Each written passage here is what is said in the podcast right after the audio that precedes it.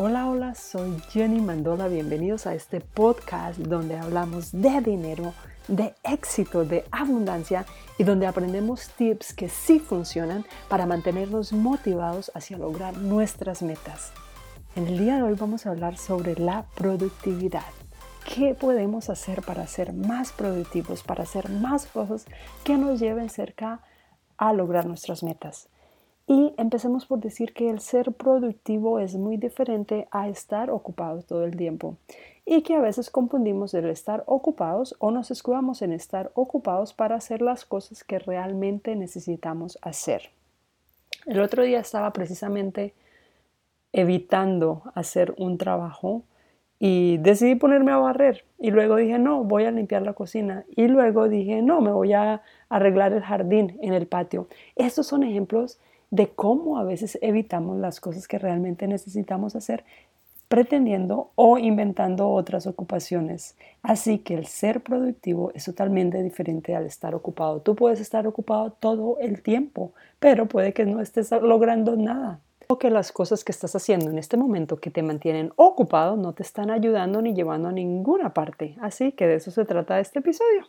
Y todos en algún momento nos sentimos tan agobiados con tantas responsabilidades, tenemos que hacer un montón de cosas y no sabemos por dónde empezar.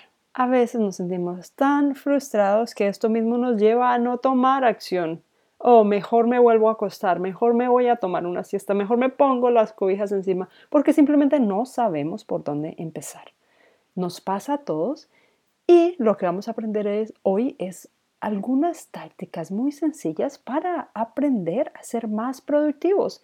Esta práctica ha sido una de las más beneficiosas que he hecho últimamente y es supremamente sencilla. Cada noche hago una lista de las cinco cosas que necesito completar al día siguiente y luego las organizo en forma de prioridad del 1 al 5. Al día siguiente, a como tengo el tiempo disponible, Empiezo por la primera, luego a la segunda, la tercera y así hasta que las termino todas. Y si el primer día solamente complete una o dos actividades, al siguiente día voy a continuar hasta que completo las cinco actividades que necesitaba en mi lista. A como termino mi lista, voy a empezar una lista nueva. Y así, habrá días donde, en los que puedas terminar las cinco actividades y habrá días en que puedas terminar solamente una o dos o tres o cuatro. Pero si haces la lista correctamente, sabrás que las actividades que anotaste son las que necesitas completar. Por consiguiente, esto te va a ayudar significativamente a mejorar tu productividad. Lo siguiente que podemos hacer para mejorar nuestra productividad es cambiar, mejorar o crear nuevos hábitos. Tener buenos hábitos es un requisito fundamental para tu productividad. Hay un libro de James Clear que se llama Hábitos Atómicos y de ese libro te voy a compartir dos cosas que me encantaron. El primero es que una manera para crear buenos hábitos es designando espacios. Por ejemplo, si quieres fomentar el hábito de la lectura, crea un rinconcito y dedícalo para la lectura. Si quieres fomentar el hábito de hacer ejercicios, crea un espacio destinado para hacer ejercicio o deja tu ropa del gimnasio junto a tu cama cuando te levantes cada mañana. O si quieres comer más saludable, ten manzanas en el mesón de la cocina, en lugar de tener a la mano otros snacks que te vayan a motivar a comer cosas poco saludables. Y este concepto me encantó porque a veces queremos leer, por ejemplo, y queremos leer más, ver menos televisión pero tenemos el televisor en nuestra alcoba decimos vamos a leer después que se acabe esta novela, esta película, esta serie y cuando se acaba ya nos hemos quedado dormidos o estamos extremadamente cansados para leer. Si queremos fomentar el hábito de lectura en la cama, probablemente podamos sacar el televisor de nuestro cuarto. O si queremos fomentar el, el hábito de lectura y no sacar el televisor de la cama, pues puedes crear un espacio designado para leer exclusivamente, donde no tengas la distracción del televisor. Y la segunda parte de este libro que me encantó mucho es cómo crear buenos hábitos, pegando un nuevo hábito que quieras crear a uno que ya tienes. Por ejemplo, tenemos el hábito de bañarnos los dientes inmediatamente nos levantamos.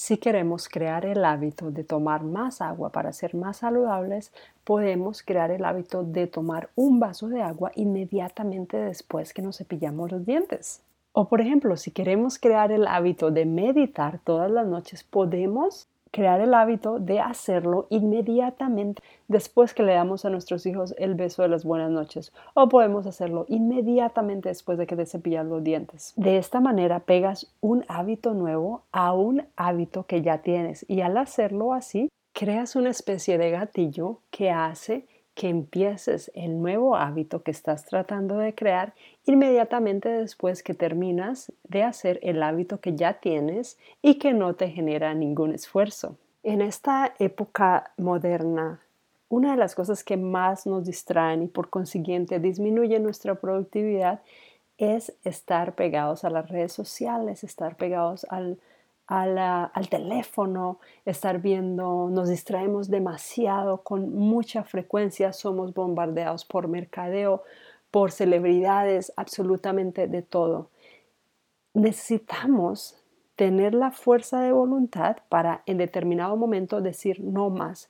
Nunca te ha pasado que estás bajando con el dedito en Facebook y dices ya, ya no más, ya no más, ya llevo 20 minutos bajando y cada vez que dices ya no más sientes que tu dedo tiene, tiene que volverle a bajar otra vez, otra vez, otra vez y te quedas ahí otros 10, 15 minutos hasta que finalmente tienes la fuerza para parar.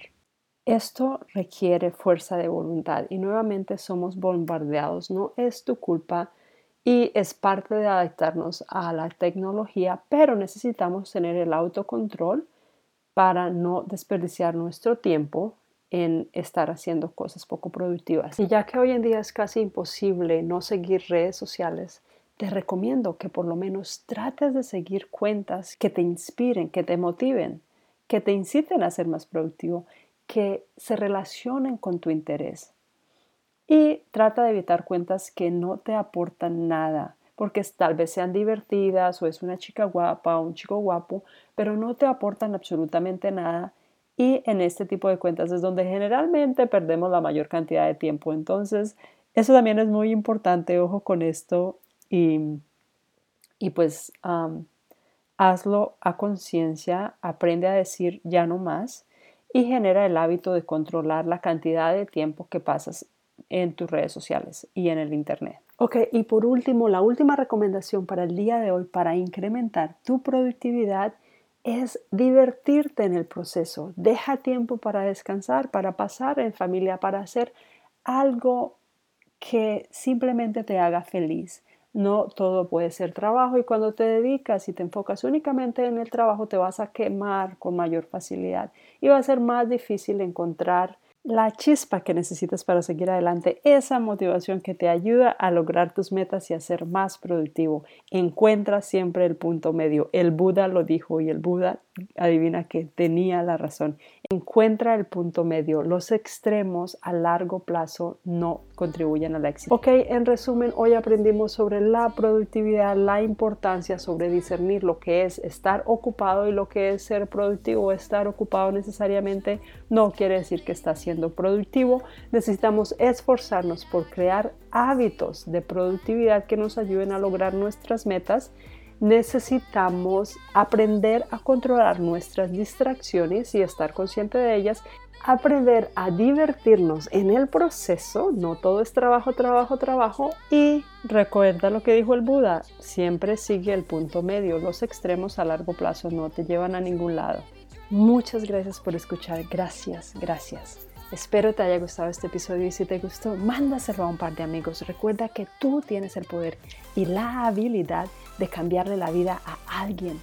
Si esta es tu primera vez escuchando este podcast, suscríbete y para inspiración constante sigue mis cuentas de Instagram, Facebook y mi canal en YouTube Jenny Mandola o Jenny Financiera. Y por último, te dejo con esta frase.